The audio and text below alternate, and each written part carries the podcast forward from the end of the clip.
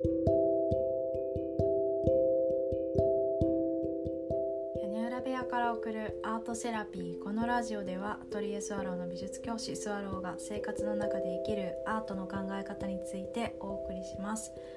皆さんこんばんは。いかがお過ごしでしょうか、えー、私は昨日あのお出かけしてあの鎌倉にある演奏というところ中で、えーと、自分の彫刻でルームフレグランスを作ってきました。そこは五感に働きかけることを、えー、テーマにしたお店で、まあ、普段はいろんなこう香り以外に、お化粧品とかとシャンプーとかと化粧水とかそういったものを出しているお店なんですけど、そこの鎌倉の店舗は自分で調香して香りを作れるっていうのとと別であのレストランがそばにあってで食事ができるっていうところだったんですよね。あの友達の紹介でそこに一緒にあの行こうって言われて行ったんですけど、うん、なんか日本家屋の中にその彫刻の場所もレストランも入っていたのですごくゆったりと過ごせて落ち着いた空間でなんか旅行してるみたいな気分でした。はい、で初めて自分のオリジナルの香りを作るっていう時にすごくあの自分で選択していく幅が自由度が高くて面白かったです。あのまあ、これから行く方もいるかもしれないのであまり詳しくはお伝えしないんですけれどもえっ、ー、とそのあるカテゴリーの香りを何種類かに分けて最初嗅いでいくんですよね。で自分が気に入ったものを、まあ、だんだん範囲を狭めていくんですけどふと気づいたのが私あのすごく極端に疲れた時にえー、に行ったら大丈夫って思っているあのアロママッサージのお店決めてあってでそこもあのいろんな香りを選んで自分のこうボディに使う香りとかあのマッサージを受けている時に嗅ぐ香りっていうのを選べるんですけどでそれそこに何年も通っていたので結構こう香りというものに意識がこうあこれはあの香りだっていう風についているのが他の場所でいろんな種類を嗅いだ時に意外と記憶にあるんだなっていうのが分かって面白かったです。はい、で香りって嗅ぐっていう行為の中にあのトップとミドルとベースっていうのがあってあの流れていくんですよね音楽みたいですよねこれって。そうそれで最後のベースっていうものが一番ずっと残る香りなんですけど最初に、まあ、トップの香りがパッて感じるから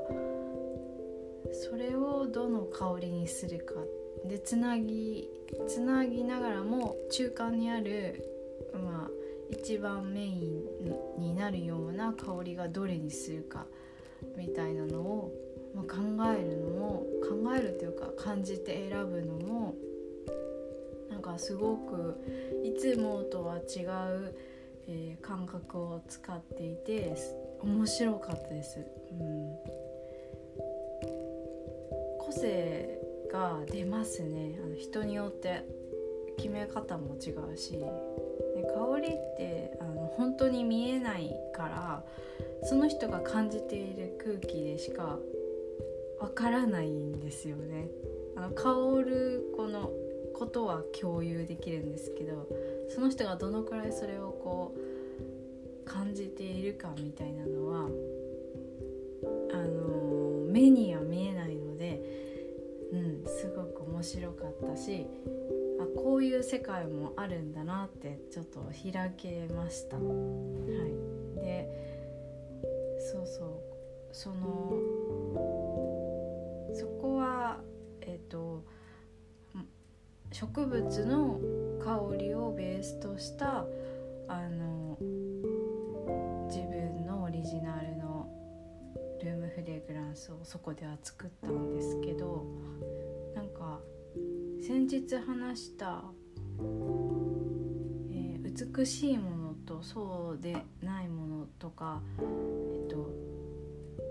人間はその時の状態でこう欲するものが変わる質が変わるっていうことにもつながるかもしれないんですけど気づいたことがあってあのそこには動物性の香りがなかったんですよね。でなんか動物性のあの邪香とかあのムスクっていう香りは動物から取れるんですよね。あの猫とか鹿とか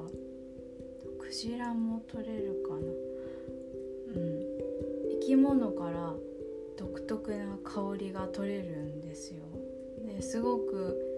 魅力的な香りなんですよね。で、まあ、好みはあるとは思うんですけど私不思議だなって思っているのがあの人間とか生き物ってなんあのその命がなくなる時には腐敗していって、えっと、香りはあのいいものからそうでない状態に日に日に変わっていくんですけどけど生きている状態の体内の中には、えっと、そのムスクの原料となるものが存在するっていうのがなんか不思議で、まあ、これってあの例えばお魚とかお刺身とか食べる時も新鮮なもので生きがいいものというものが人は美味しいって感じるようにそう生きている状態のまままあその香りの元となるものを抽出してちゃんと保存できた時にすごくいい匂いに変わるんだなっていうのが面白いなと思って。うーんなんででしょうね。生き物なのにそういう役割も香りの役割もえっと担っていて。で人はそれをいい香りだって思う人もいるっていうのが、うん、なんだか面白いなと思いました。はい、で香りって、えっと、処理の感じ方の処理の近くに、えっと、脳の中で記憶の処理をするところと近いので思い出すんですよねその香りを嗅いだ時にああこういうことがあったとかなんかそうそういうのをザラーってこう香りでなぞっていくっていうシステムが脳の中にあるってめちゃくちゃおしゃれって思ってなんか言語以外の言語みたいな風にも感じてなんかしかも絵でもないし見えないしでも香りってすごく特徴的だしいろんなグラデーションがあるしめちゃくちゃかっこいいなって私はそれをなんか改めて今回感じました。はい。あの今日はちょっと香りについてたくさん話してみたんですけど皆さんももしあの東京の鎌倉鎌倉って東京じゃないか。えにあるあのー、塩素っていう場所のお店にあります。あのぜひもし訪れることがあったら